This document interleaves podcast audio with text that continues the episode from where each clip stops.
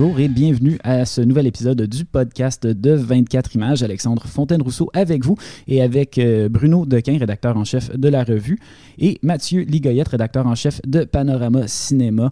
Euh, j'avais eu euh, déjà la chance de parler avec eux lors du dernier épisode du podcast de de quelques films du dernier numéro de la revue. J'avais eu tellement de fun à les entendre s'ostiner ensemble que je me suis dit, on va les ramener. J'ai vu qu'ils n'avaient pas aimé les mêmes films encore une fois. Puis je me suis dit, ça ne peut qu'être fécond comme conversation. Donc, euh, merci d'être ici euh, pour ce nouvel épisode du podcast et merci à tous ceux qui nous écoutent. Euh, on va commencer, on, va parler de deux films cette semaine. On va parler de Parasite, le nouveau euh, Bong Juno, et on va aussi parler de Joker de Todd Phillips. Et puis, on n'a pas été les seuls à parler de super-héros ou de super-vilains au cours des dernières semaines. Il y a aussi Martin Scorsese euh, qui a fait couler beaucoup d'encre numérique. Euh, au cours des dernières semaines à cause de propos qui avaient absolument rien de controversé, mais vu, étant donné la nature de l'Internet, c'est devenu une controverse. et puis, ben, je sais pas, Mathieu, est-ce que tu voudrais nous parler un peu de ça? Parce que tu es quand même et un super-héros au fil et un Martin Scorsese au fil, donc ça devait tomber directement dans ta table de préoccupations personnelles. Ben c'est sûr, c'est sûr. Euh, ben en fait, pour remettre en contexte peut-être, euh, dans le fond, Martin Scorsese, en faisant la promo pour euh, The Irishman, a été amené à se prononcer sur ce qu'il pensait du cinéma contemporain et de Marvel et de de la situation euh, en ce moment des salles de cinéma où les films de super-héros, les blockbusters commencent à prendre de plus en plus, ben, depuis plusieurs années déjà, hein, de prendre de plus en plus de place sur les écrans, au détriment évidemment des, euh, des films indépendants ou des films d'auteur ou tout simplement en fait de ce qu'on pourrait dire une espèce de les, films à budget moyen euh, qui se faisaient beaucoup aux États-Unis et qui maintenant semblent un peu confinés à Netflix. Donc Netflix, donc Scorsese en fait a pris la balle au bon puis a dit que à son sens, les films de Marvel, c'était pas du cinéma. Euh, ce qui est sûr que ça, ça, a causé un très très grand tollé. Et après ça, euh, il a fini par avoir eu l'occasion de préciser sa pensée dans un op-ed du euh, New York Times il y a quelques jours de ça, où est-ce que dans le fond il disait que c'était, c'était, il réitérait hein, en disant que dans le fond c'était des films qui étaient faits avec beaucoup de savoir-faire, de toute évidence, beaucoup de savoir-faire technique, mais que c'était pas des films qui, ou en tout cas c'était pas des films tels que lui avait euh, été. Euh, des, films comme lui en avait vu quand il était jeune. Des, des, films donc qui caractérisaient une forme de cinéma qui lui l'avait inspiré, lui et sa génération, et qui avait donc. Euh, qui leur avait donné le goût de faire du cinéma. Donc, c'était pas des films qui appelaient à une forme de révélation, ni à une forme de transcendance, ni à une forme de communication entre des artistes qui avaient un regard sur une société ou sur des individus et un spectateur que c'était vraiment des films qui l'apparentaient à des roller coasters. Euh, puis il a tout à fait raison, je crois. Euh, des, films donc, qui étaient vraiment du pur divertissement et qui n'étaient euh, pas en fait des films sur des êtres humains. Littéralement, dans le cas des films de super-héros, ben hein, c'est ça qui est quand même intéressant. Mais ce qui est un peu terrible dans la réaction à, ça, selon moi, c'est que justement, Martin Scorsese émet une opinion qui, à mon sens, est parfaitement raisonnable et raisonnée, puis qu'évidemment, les gens ne soient pas capables de le prendre autrement que comme une provocation. je veux dire, je suis je suis, des deux bords de ce débat-là, d'une certaine manière, dans la mesure où je suis quand même un très grand consommateur de films de super-héros. Et puis en même temps, j'utilise le terme consommateur plutôt que. Je veux dire, je suis parfaitement conscient de ce que je vais voir quand je donne mon argent pour aller voir un film de Marvel. Je m'en vais voir un produit, puis je peux pas. Je trouve ça absolument absurde que les gens fassent comme si y avait, il y avait je pense que quand Martin Scorsese utilise le terme cinéma, il fait quand même référence à quelque chose auquel les gens devraient les gens devraient comprendre ce que Martin ah Scorsese veut dire quand il dit pour moi c'est pas du cinéma au sens un petit peu plus élevé de, de, de, au sens de forme d'art un peu. Je veux dire il y a quand même quelque chose dans cette controverse là qui est vraiment je trouve il y a une immaturité dans la réaction à cette à cette prise de parole là euh, que je trouve d'autant plus terrible qu'après ça on dirait que l'internet a décidé d'essayer de, voir si euh, Martin Scorsese n'était pas au bout du compte un cinéaste un peu surestimé ou quelque chose comme ça là. J'étais comme ok calmez-vous vous la gang, là, mais en tout cas. Mais ouais, donc c'est une, une, drôle de petite euh, ben, tempête dans un verre d'eau, là, quand même. Là. Tout à fait, surtout que la majorité des arguments anti-Scorsese ont été construits euh, sur le dos de, de, perceptions assez fausses, là, comme quoi, par exemple, que Scorsese, dans le fond, c'est un, un élitiste qui est peu euh, qui est peu sensible à une forme de cinéma populaire alors que c'est je veux dire on s'entend n'importe qui qui s'est un peu intéressé à la carrière de Scorsese ou qui a suivi un peu ce qu'il fait par rapport à l'industrie du cinéma, notamment avec ses, divers investissements dans la restauration de films, euh, dans toute l'importance qu'il y a eu dans, dans, le sauvetage puis la mise en valeur du patrimoine cinématographique hollywoodien, C'est quelqu'un qui adore le cinéma, mais qui, aime le cinéma sous toutes ses formes, incluant les formes populaires. Euh, justement, je regardais euh, sur une très courte entrevue de Tapis Rouge qu'il a, donné pour The Irishman il y a quelques jours de ça. Quelqu'un lui demandait de préciser sa pensée par rapport à Marvel au regard de ses, amitiés euh, avec Spielberg et Lucas. À savoir, est-ce que, dans le fond, c'était pas un peu le, serpent qui se mangeait la queue de, de, critiquer comme ça les films de Marvel, alors que lui faisait partie de la génération? Qui avait en partie aussi institué cette nouvelle forme de cinéma, de blockbuster. Mhm.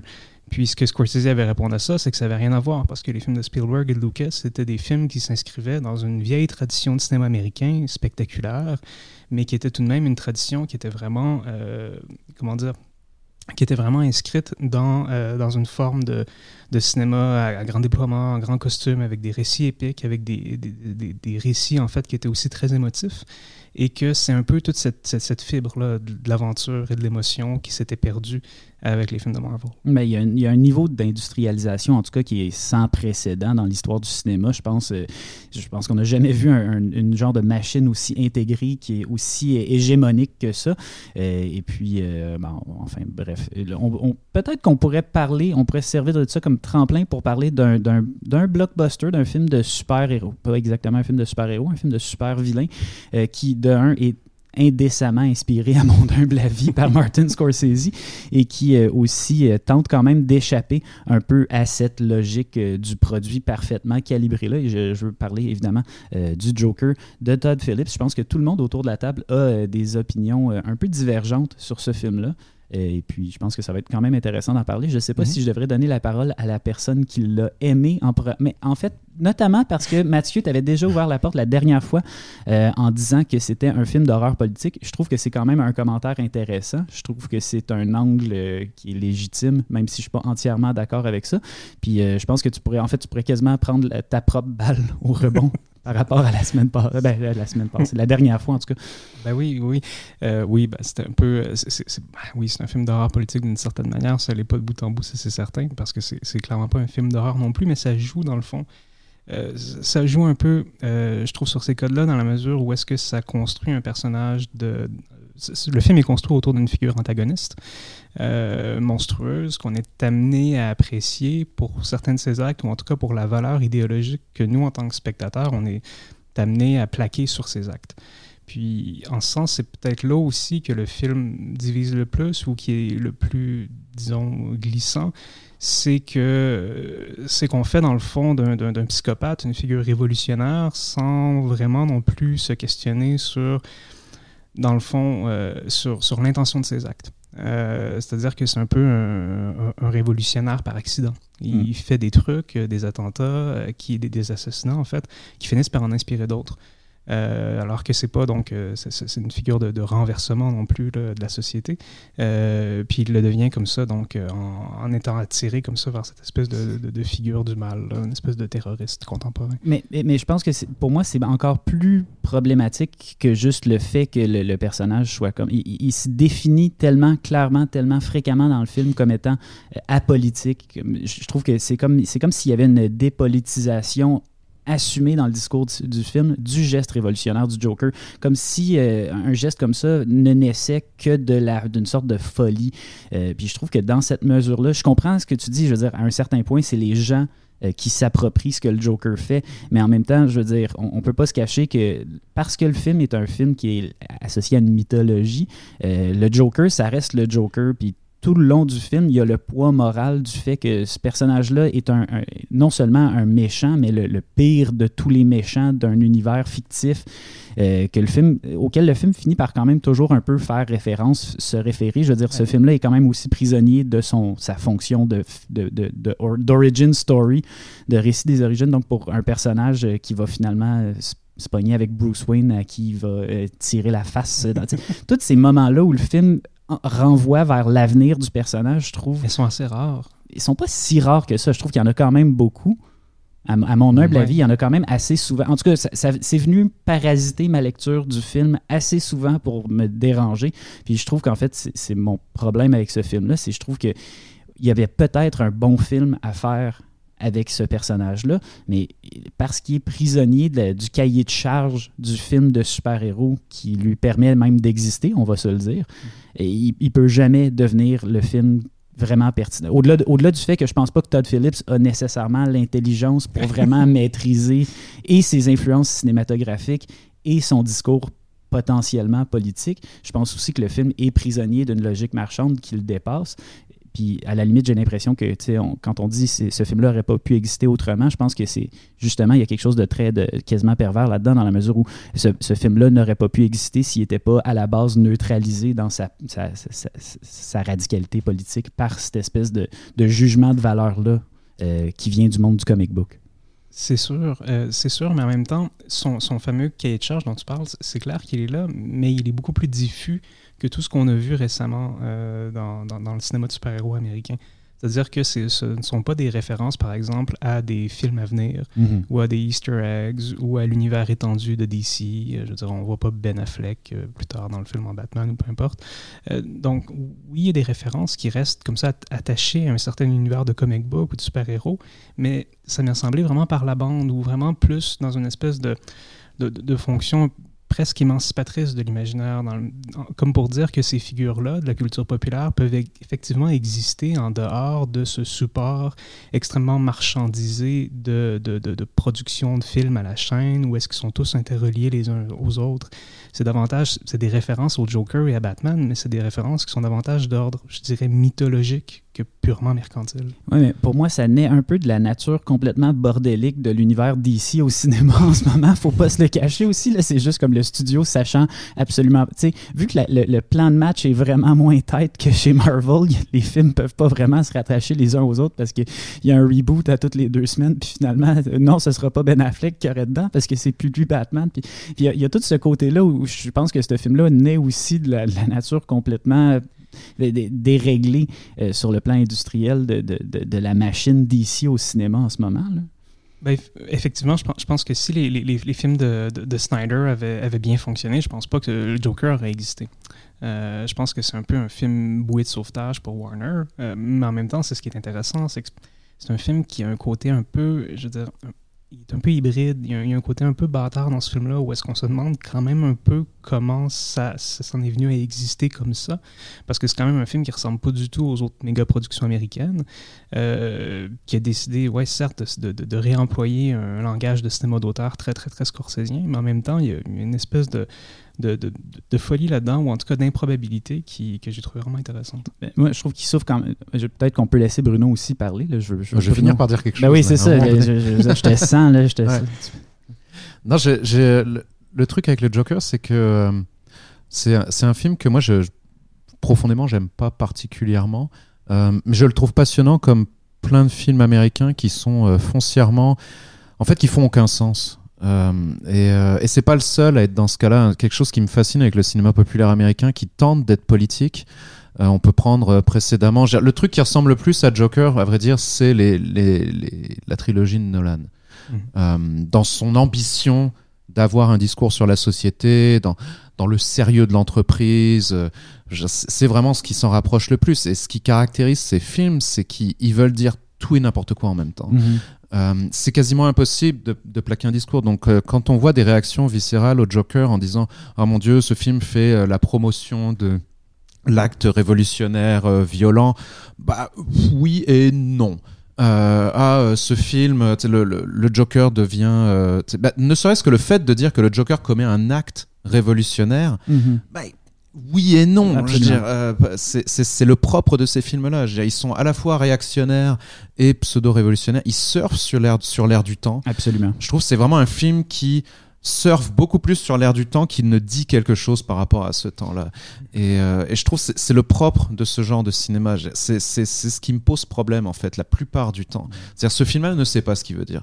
Euh, ou plutôt si, il essaye des trucs, mais en même temps, comme on est dans une grosse machine, le truc du cinéma américain, c'est dès qu'on s'avance un petit peu trop quelque part, on, va reculer. Là, je on peut, on peut prendre des exemples assez évidents comme Black Panther. Là, je on va, ok, on va vous mettre un personnage d'antagoniste qui est quand même super charismatique, qui est l'acteur fétiche du cinéaste. Euh, il va être super convaincant. Mais par contre, on va lui faire faire des trucs vraiment dégueulasses parce qu'il faut quand même pas pousser. On va quand même pas mhm. faire la promotion d'un Afro-américain révolutionnaire, les gars.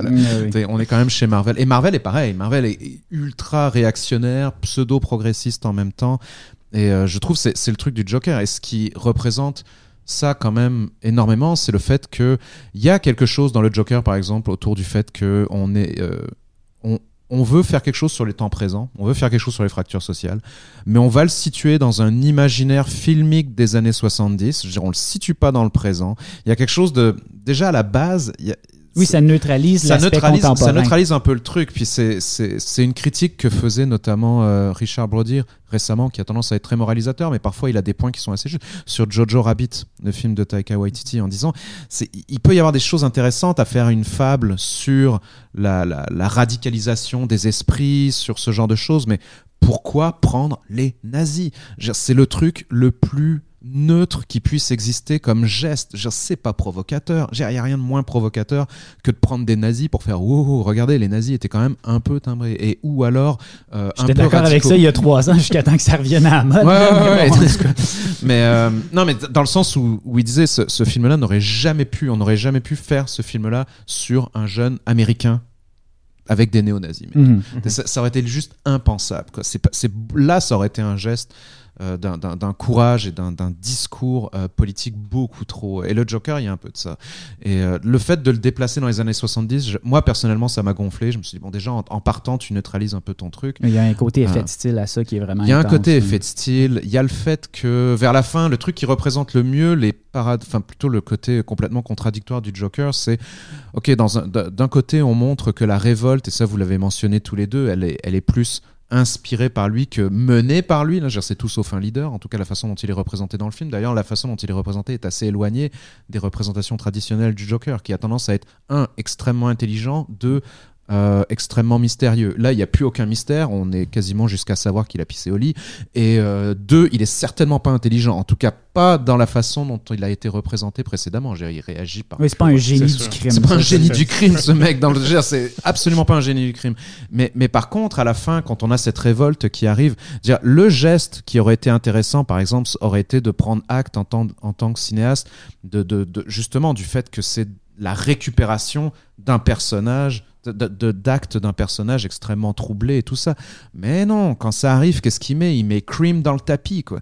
Parce qu'il a ah, pas trop de fun. L'utilisation de la musique est aberrante. C'est d'une stupidité sans fin, en fait. C'est hyper superficiel. Quand il a mis Cream à la fin, je me suis dit, ok, ça c'est la cerise sur le gâteau. En fait, t'as ah, rien compris à ce que tu C'est hallucinant. C'est ça le truc. Alors, est-ce que ça dit quelque chose de notre monde? Oui, effectivement, en tout cas, je veux dire, ça, ça l'utilise.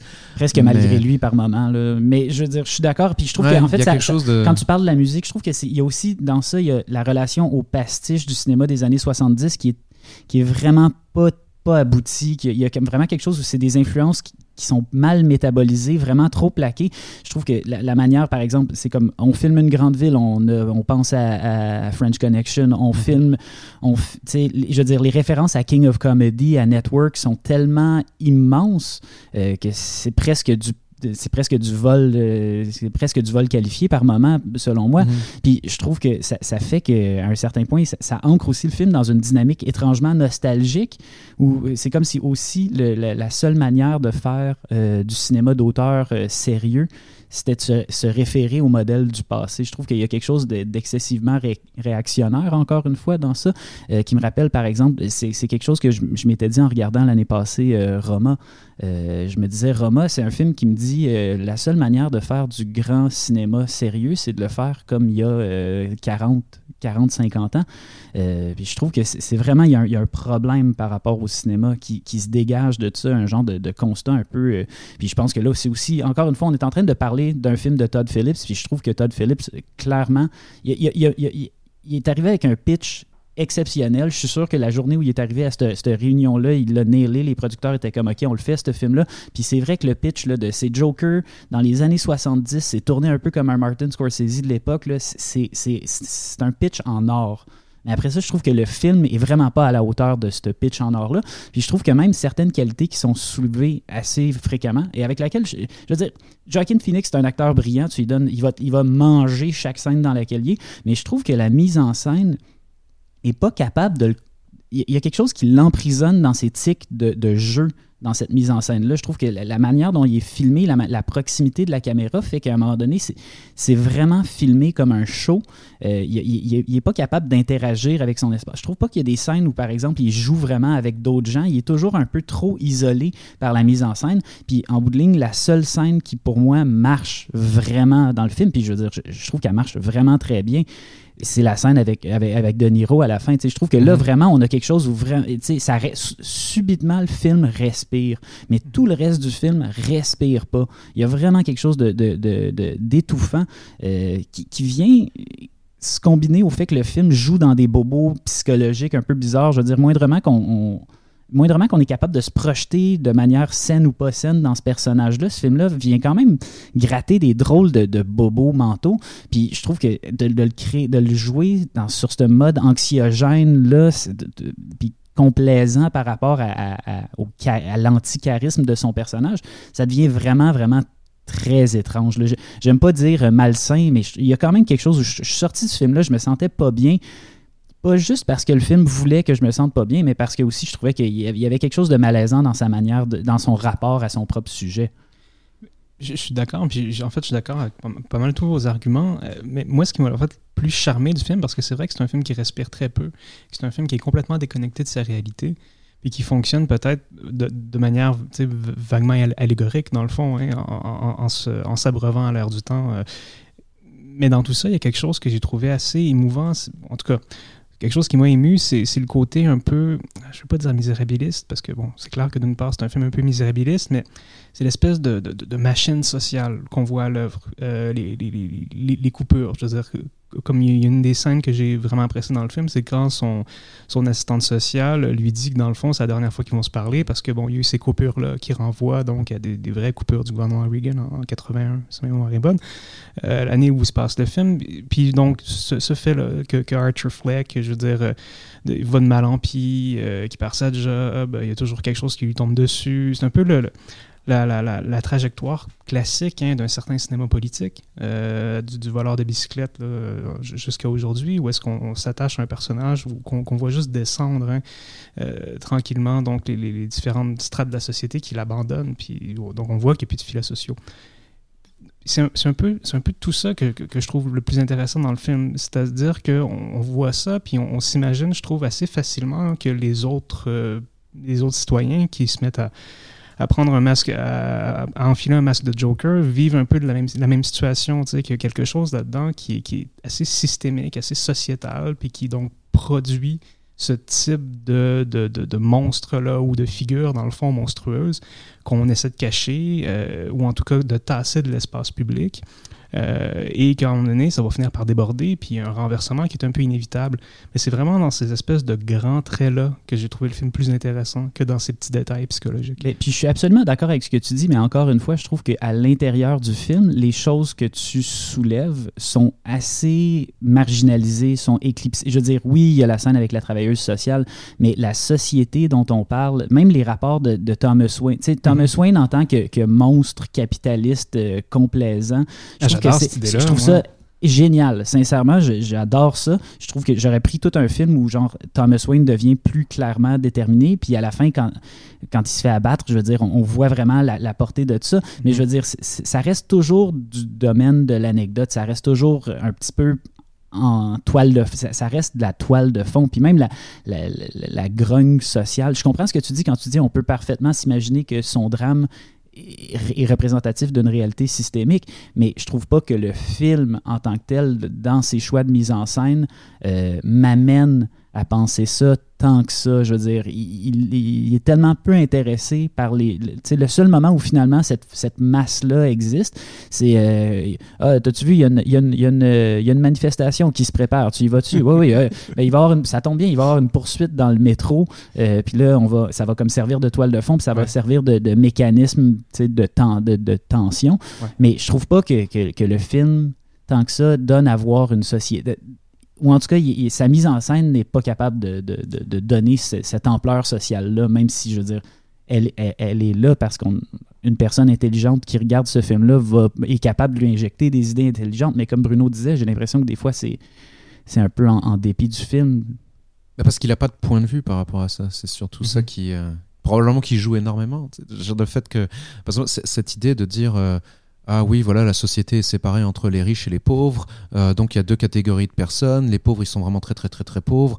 Euh, les pauvres, euh, une fois qu'ils seront vraiment trop trop pauvres, ils vont vraiment être fâchés. Oui, d'accord, bon, ça va, c'est sympathique. Là, c'est vraiment la, la, vision de société pour maternelle.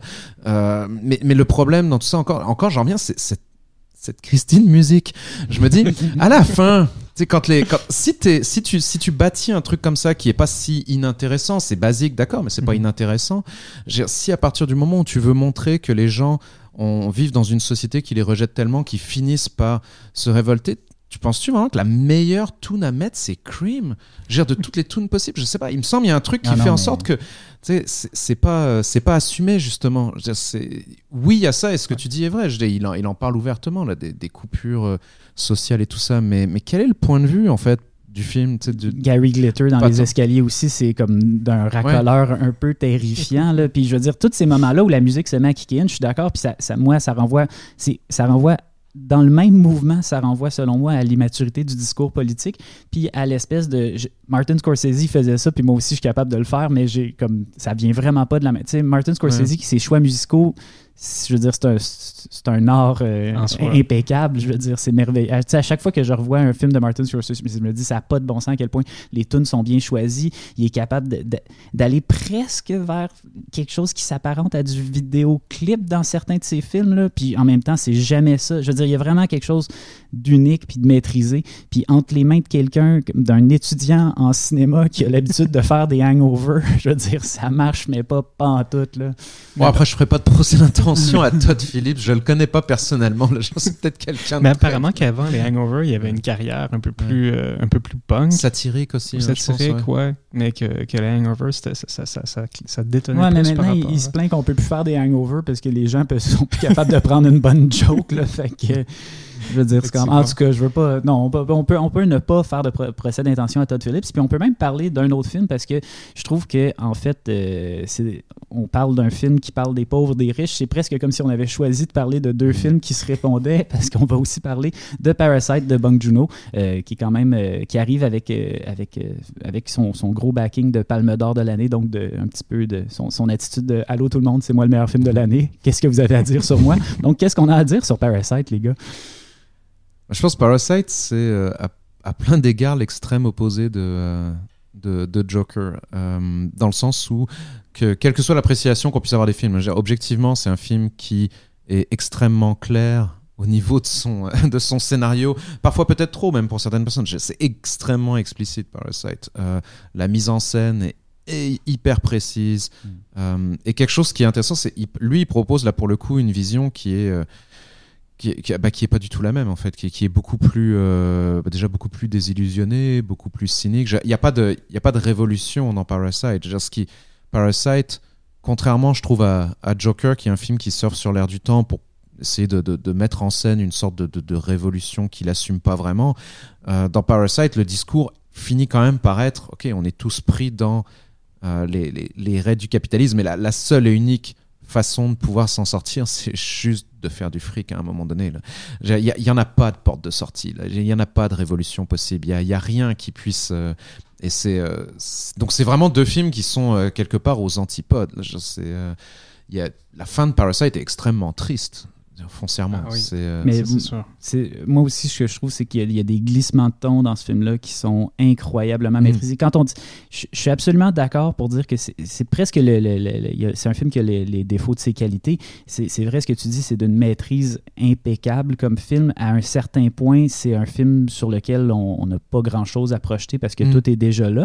Et puis, euh, ben, de temps en temps, c'est plaisant d'aller s'installer dans une salle de cinéma puis de juste euh, parlant, on peut ramener la l'analogie des montagnes russes, mais c'est aussi un peu une montagne russe, mais c'est aussi une montagne russe qui joue tellement bien euh, sur les différents. C'est quand même une des forces euh, du cinéma de Bong Joon-ho depuis les, débuts, là, je veux dire, de, savoir jouer de se promener entre la comédie puis je veux dire The Host c'est quand même un film qui faisait ça mhm. magistralement et puis euh, en fait c'est un plaisir de, de, le voir revenir à ça après Okja qui était un film un peu euh, je veux dire c'était peut-être le film le plus croche de Bong Joon-ho à plusieurs égards c'était mhm. son film le, toutes mes idées sont dedans le ton est all over the place euh, c'était un film vraiment fécond, mais complètement éclaté. Puis là, tout d'un coup, c'est comme s'il était OK, en, passant, je sais vraiment ce que je fais. Quand je sais ce que je fais, je sais, je sais, je sais ce que je fais. Mm-hmm.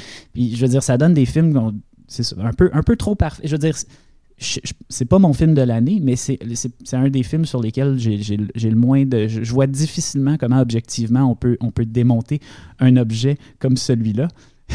Allô Mathieu, c'était mon, mon, ton cue. non mais je veux dire, j'ai aimé ça. C'est sûr que c'est un bon film. c'est sûr. Je veux dire, ça, ça, ça, ça parle de lui-même. Mais en même temps, comme tu dis un peu, Bruno, il y, a, un côté, il y a un, ce film-là pour moi est un peu fermé sur lui-même. Puis, puis, refuse un peu de voir à l'extérieur du capitalisme, puis, puis de, de, de, la critique qu'il est en train de faire. Puis, puis, je comprends tout à fait. Puis, puis le film est, lucide d'une certaine manière par rapport à ça.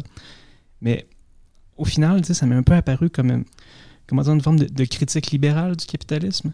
Ou est-ce que, est que, je veux dire, le, le, le, fantasme du gamin à la fin, je veux dire, c'est de réussir à faire assez d'argent pour être capable de racheter la maison. Je trouve ça assez éloquent par rapport au film, puis par rapport à sa manière d'être justement très fermé par rapport au, au possible, dans le fond. Puis pour moi, c'est un film qui, justement, manque beaucoup de possibles, puis ça se ressent dans l'écriture. Il, il, y a plein de choses qui sont ficelées dans, dans l'écriture, comme cette fascination de la famille bourgeoise par rapport à tout ce qui vient des États-Unis. C'est quelque chose qui est, qui est, utilisé au départ pour les caractériser rapidement. C'est drôle, c'est efficace. Je m'attendais à ce que ça revienne dans le récit, mais ça a abandonné.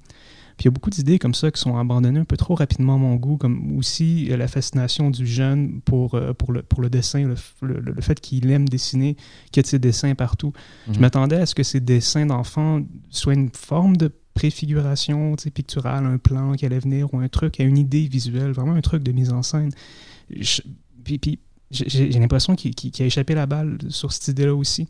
Puis qu'il y a plein d'éléments comme ça qui sont ficelés, mais dans le fond, qui ne sont pas vraiment ficelés, qui viennent caractériser euh, d'abord et avant tout des stéréotypes euh, qui sont vraiment des stéréotypes. Là, je veux dire, c'est, vraiment les bougons en Corée, en Corée du Sud, euh, qui, sont dans le fond un peu tout le temps la même, la même rengaine, des, des, des, de la comédie des pauvres qui, réussit genre à se mettre ensemble, puis à inventer des mauvais coups pour essayer de fourrer un peu le système, puis à s'infiltrer, puis machin. Puis c'est sûr que là, à ce niveau-là, le titre du film Parasite, bon, va un peu la mèche, puis, puis dit un peu ce, qui va se passer de tout ça, mais pour moi, je sais pas, en, quoi ce sont vraiment des parasites? Il n'y a pas vraiment de renversement de figure non plus. il y a cette scène au milieu du film où est-ce qu'ils profitent de la richesse pendant que la, famille bourgeoise est partie en camping.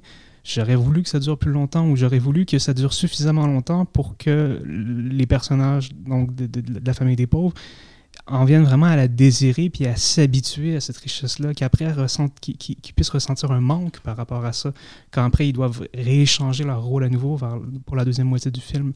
Puis le fait que ce renversement-là s'opère jamais tout à fait, puis reste toujours campé sur ses positions un peu stéréotypiques, puis s'enligne, je veux dire, en prenant tous les personnages vers une espèce de goulot de, thriller, dans le fond, où tout doit se résoudre dans, la violence.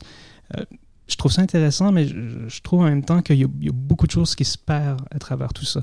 Euh, de la même manière que je il est intelligent, le montage alterné à la fin, là, pendant l'inondation, puis avec, d'un côté, il y a une, femme qui dégueule dans une toilette, puis après ça, à, l'autre bout, il y, a, un cut, puis on, voit une espèce de jet qui, qui rejaillit dans, la toilette de la maison euh, des pauvres où ils sont dans un demi-sous-sol, donc il y a cette espèce de... C'est du bon cinéma quand même, faut pas... Non, non, mais c'est clair, mais je veux dire, c'est un montage alterné, je veux dire, on faisait ça il y a 100 ans, c'est pas non plus... C'est une belle scène, mais, mais c'est pas... Pour moi, c'était vraiment pas assez, tu sais dans la mesure c'est un film qui se vend comme un truc super bien ficelé, puis c'est ce que la mise en scène te dit constamment. Puis au final, je trouve que c'est un très, très grand exercice de style dans un huis clos qui a finalement pas grand-chose à nous dire sur la société, sinon de nous contraindre au même système de pensée. Mais je trouve qu'il y, a quand même plein de, de, Tu parlais de la scène où justement ils boivent dans, dans, dans l'immense salon. Je trouve que c'est vraiment une belle scène. Je trouve qu'on on a le temps quand même de sentir la tristesse de ces personnages-là à l'intérieur. Je, suis d'accord avec toi, c'est un thriller.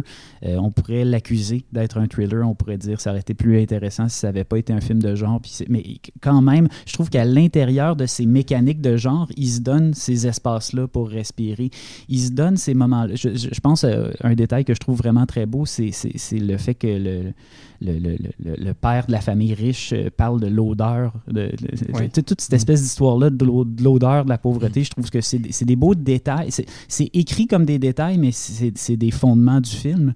Et puis, euh, je trouve que ça, ça structure quand même vraiment bien le film. Ça, ça vient quand même après ça, donner tout un sens à, toute cette espèce de mécanique quand même extrêmement bien huilée là. Puis je veux dire, dans, dans, dans le cas de ce film-là, j'ai eu quand même tellement de plaisir que j'ai j'ai pas envie de bouder mon plaisir. Je trouve que c'est quand même un bon rapport, euh, un, bon rapport contenu-fun, mettons.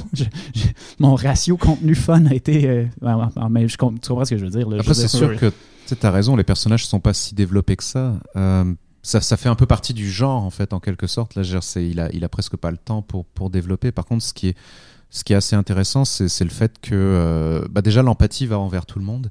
Ça, c'est l'extrême opposé de Joker, d'ailleurs, by the way. Euh, l'empathie chez, chez Bon elle, elle s'adresse à tous. Je veux dire, à la fin, tu jubiles pas quand le père de famille. Euh, enfin bref, on racontera pas de, de mm-hmm. peut-être de, de, détails parce qu'il vient juste de sortir quand même. Là. Mais bref, quand il a quand il arrive des trucs au personnage, tu peux être triste envers tous les personnages. Il y en a pas un que tu euh, que t'exècres. Chacun a quand même, il y, a ce côté un peu Renoir, chacun a ses raisons là, d'accord, mais euh, et c'est peut-être un peu simple, oui, puis c'est peut-être une façon de désamorcer tout en quelque sorte, mais euh, mais, mais, je trouve qu'il y a quelque chose d'assez d'assez intéressant. Et, et souvent la vision dans son film, en tout cas, je pense qu'elle passe plus justement par les petits détails type que par le développement de c'est vraiment psychologique de personnages. Un truc que j'ai une un dialogue qui, qui est génial c'est quand même quand ils discutent et qu'ils sont justement un peu sous dans la, et qui parlent de la femme qui est un peu simplette là la, mhm. la mère de famille et qui sont en train de dire ah oui elle est euh, elle est elle est très riche et gentille. Et puis le père il finit par reprendre il fait non non non non. Elle est gentille parce qu'elle est riche Mhm.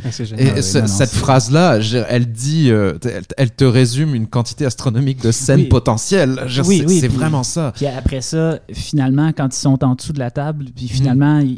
ils, sont méchants, puis justement, l'idée de l'odeur revient. Je veux dire, il y a toute cette espèce de renversement un peu cruel là. Puis je trouve que l'idée de la, la table, c'est quand même une variation spatiale intéressante sur l'espèce de classique dynamique règle du jeu. Je veux dire, c'est un, c'est un film, c'est un film qui est dans le, moule euh, règle du jeu Réjeanne Padovani des grands films sur la lutte sociale qui se passe sur des étages. Là. Mais là, les étages sont comme vraiment rapprochés, puis c'est comme combiné à cette espèce de. Peut-être qu'on. De toute façon, qui écoute un podcast en se disant vous allez absolument pendant 30 minutes, vous allez rien me dire sur le film? Fait que c'est ça. L'enfant qui est réfugié dans sa tente, l'espèce d'affaire de code morse qui renvoie à des choses qui vont revenir plus tard dans le film. Je veux dire. Mais même là, tout ce qui est autour du code morse, je trouve, je trouve pas ça, je trouve pas ça génial du tout. Là. Je trouve ça un peu, un peu convenu, de la même manière que c'est vrai que c'est un film qui carbure beaucoup à l'empathie, mais en même temps, une, fois qu'arrive le, le, coup de couteau final, à partir de ce moment-là, on se fout un peu en fait de ce qui se passe avec la famille des Bourges. Puis est-ce que le père, est-ce qu'il est mort? Est-ce qu'il a survécu? Comment la famille, euh, comment, eux vivent avec ça? Mm-hmm. Est-ce que, est-ce que, est-ce que d'avoir côtoyé cette autre famille-là, ça a fait changer leur, leur perspective sur la société? Qu'est-ce qui se passe avec ça? Je trouve que l'empathie dans, dans, dans, dans, ce film-là de Bong Joon-ho est davantage un effet que quelque mhm. chose de vraiment travaillé en profondeur. Euh, dans la mesure où est-ce que toute la mise en scène, quand même, me disait tout le temps, ben ça, ce sont des riches, sont aimables, puis effectivement, sont gentils parce qu'ils sont riches, mais en même temps, il faut s'en méfier. Euh, parce que justement, ben, ils sont bien trop riches, leur maison est vraiment trop inquiétante, puis il y a clairement quelque chose qui cloche.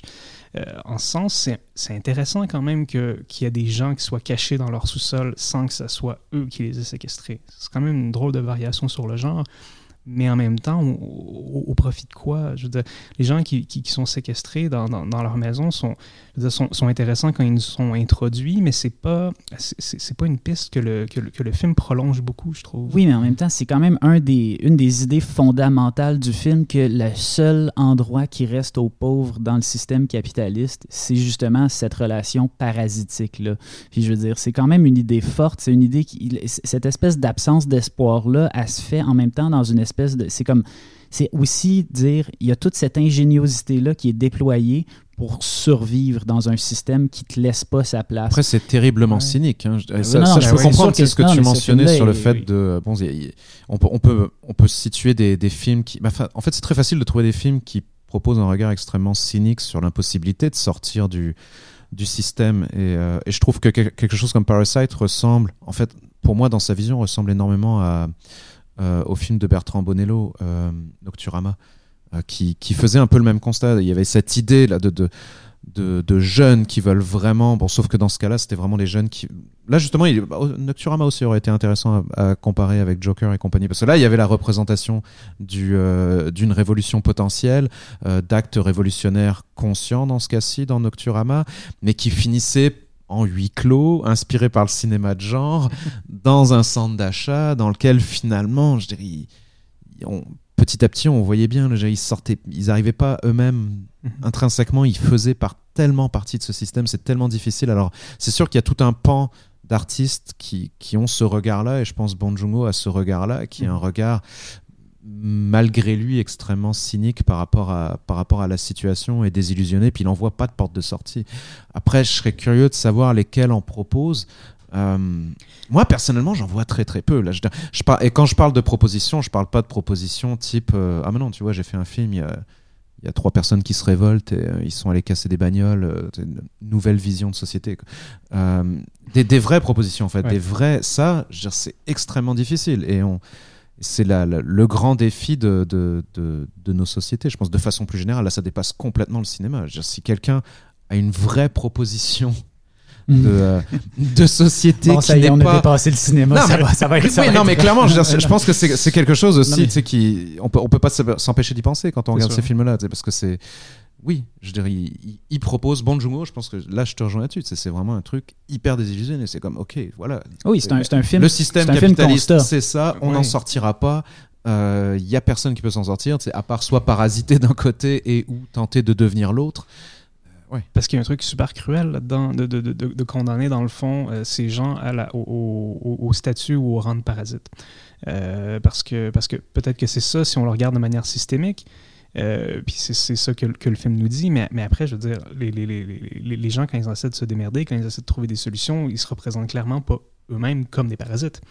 Euh, puis il y, a ce côté-là, justement, qui est peut-être un peu trop cynique pour moi du film. C'est qu'il enferme ces personnages dans une forme de condition de laquelle ils ne peuvent pas sortir. Mais dans quelle mesure c'est pas aussi pour dire c'est ce système-là qui les mhm. condamne à ça? Puis c'est là que je veux dire, d'une certaine manière, quand même, c'est un constat honnête. Puis je veux dire, le, réalisateur est pas, euh, endosse pas le système. il fait pas l'apologie du système. Fait dont il propose la représentation. Fait que c'est là que je trouve que cet argument-là est est, pas complètement euh, déplacé, mais il n'est pas non plus complètement légitime, je veux dire, dans le contexte particulier de ce film-là, dans la mesure où on le sait que ce cinéaste-là n'est pas d'accord avec le système qu'il est en train de représenter. C'est sûr, c'est sûr ça, mais j'aurais voulu, dans le fond, j'en aurais voulu plus. Euh, j'aurais voulu, ou j'aurais voulu peut-être plus d'indécision ou plus de non-dit, un, truc, une forme d'embrasure, quelque chose euh, qui fuiterait de ce film-là puis qui le rendrait un peu moins carré son côté très carré, mm. mais vraiment architecturellement carré. il y a une espèce d'architectonique de l'espace dans ce film-là qui, que je trouve super oppressante. Puis, euh, puis c'est sûr qu'elle fonctionne très bien, mais moi, au bout d'une heure et demie, j'étais comme, OK, est-ce que est-ce qu'on va mettre le pied dehors, puis on va aller se promener à Séoul, euh, ou est-ce qu'on est vraiment condamné à soit les bas-fonds les plus bas qu'on peut imaginer, euh, ou la, la, plus grosse maison de riche. puis je trouve que le film un peu de difficulté à faire cet aller-retour entre les deux. Il y, a des escaliers, là, encore une fois. Ce sont Joker et mhm. Parasite, c'est deux films sur la lutte des classes avec des escaliers. C'est la thématique de la journée. oui, mais, mais l'aller-retour dans Parasite entre, entre, cette maison de riche puis les bas-fonds est pas super intéressant. Puis il y a quelque chose au niveau de la mise en relation de ces deux étages-là. Il y a quelque chose qui manque. Euh, ça m'a fait il y, a des scènes, il y a des plans un peu là-dedans qui font penser à un autre film qui, qui, parle beaucoup de ces questions-là, Entre le ciel et l'enfer de Kira Kurosawa, euh, qui, qui, fonctionne aussi avec une maison richissime en haut d'une montagne, mm. puis avec donc les bas-fonds qui sont installés de manière circulaire autour de la maison. Puis dans le film de Kurosawa, il y a des trucs avec la profondeur de champ qui sont travaillés avec le fait que ces espaces-là sont effectivement superposés, mais en même temps, ils sont tout le temps ensemble dans un même espace. C'est ça que la profondeur de champ vient nous dire. Alors que Bonjuno, justement, passe son temps à vraiment tout segmenter, puis à, faire un truc qui est très, très hermétique, très aseptisé, alors qu'au contraire, je veux dire, ça se touche, puis ça se contamine, puis il y a quelque chose de beaucoup plus vicieux là-dedans. Là. C'est pas hermétique. Mais je suis d'accord qu'au jeu de l'humanisme, Kurosawa est encore un meilleur cinéaste que Bong Joon-ho. Tu as totalement raison là-dessus. Là. Je, je peux rien dire contre ça.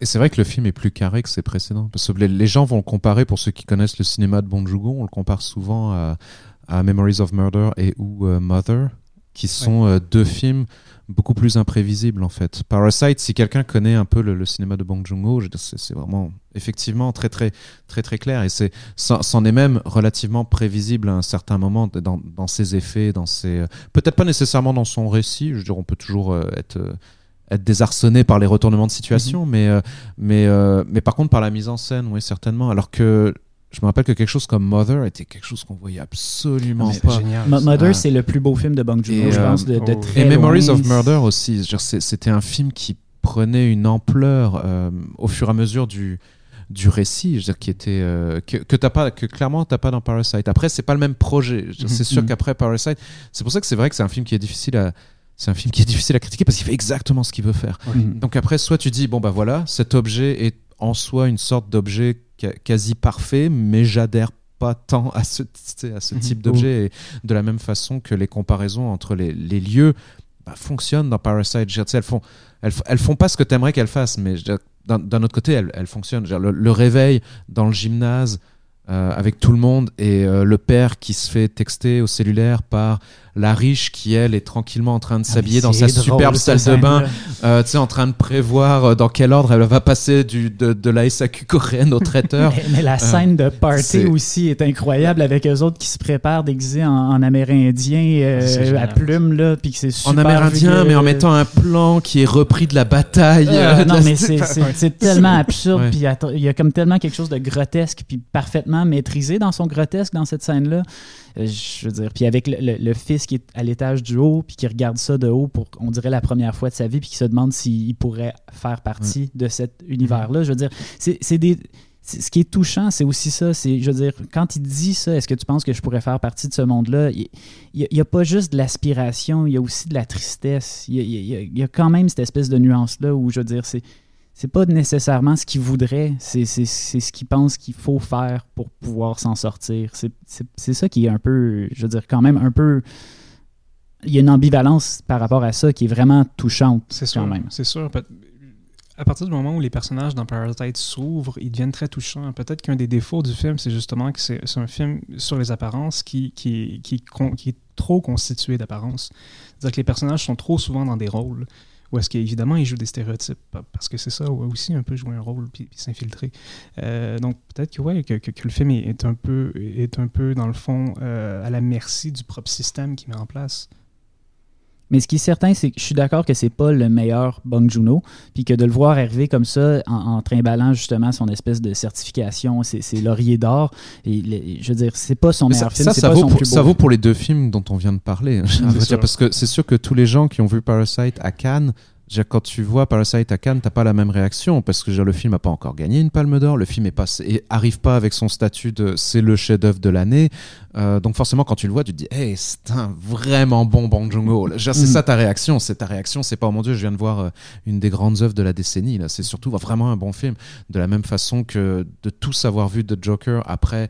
Euh, la, les dix tyrambes qu'il y avait eu euh, post-Venise, euh, le Lion d'Or, le truc. Tu, forcément, tu observes Joker en faisant Hey, wow, attends, toi. Là, Mais aussi avec, le, hype négatif qu'il y avait autour de Joker. Je veux dire, il y a quand même quelque chose de fou dans le, la, manière dont Joker a été comme tout de suite associé à une œuvre toxique que je trouve tout aussi absurde que les, autant que les, que les qui lui ont été mhm. réservés, à, que, je, je comprends pas comment ce film-là a pu autant faire consensus à un festival de films puis devenir l'espèce de porte-étendard du blockbuster euh, de qualité supérieure. Autant, je veux dire, que des gens qui ne l'ont pas encore vu disent avec une certitude assise que c'est un film complètement euh, malsain qu'il faut éviter à tout prix. Je veux dire, c'est tout aussi absurde. Là, de, voir ces, de voir ces deux films-là sortir la même année euh, m'a rappelé ce, vieux débat qui, je pense, devrait revenir peut-être plus euh, euh, dans, dans, l'actualité. C'est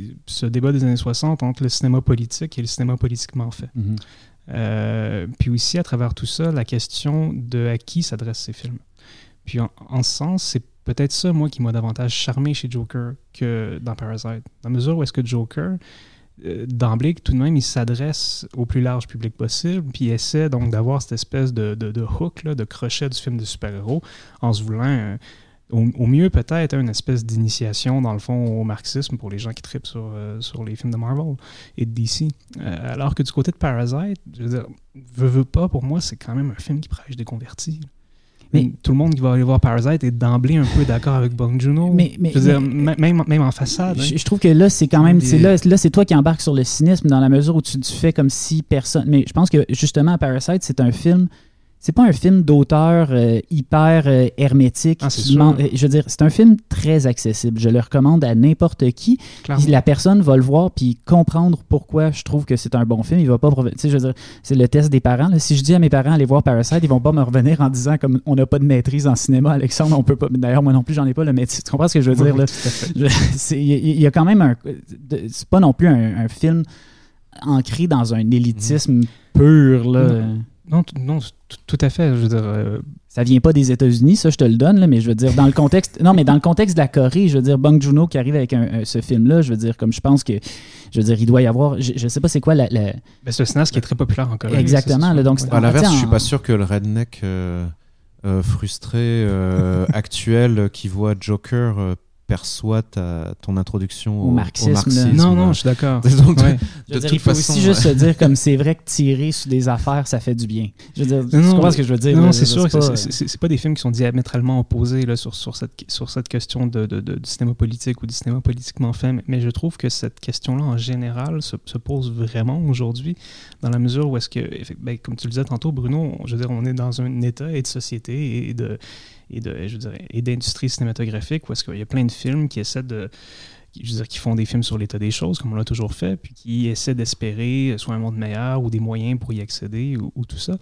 Puis, puis, puis à chaque fois, je veux je me, je me en tout cas, je, me repose tout le temps la question, dès que je vois un film qui se veut engager dans une, par rapport à une forme de, de, réalité, je veux à qui ça parle? Est-ce que ça prêche pas déjà des convertis? Quels sont les moyens de mise en scène qui sont déployés pour essayer de faire naître quelque chose, en tout cas une forme de conscientisation sociale.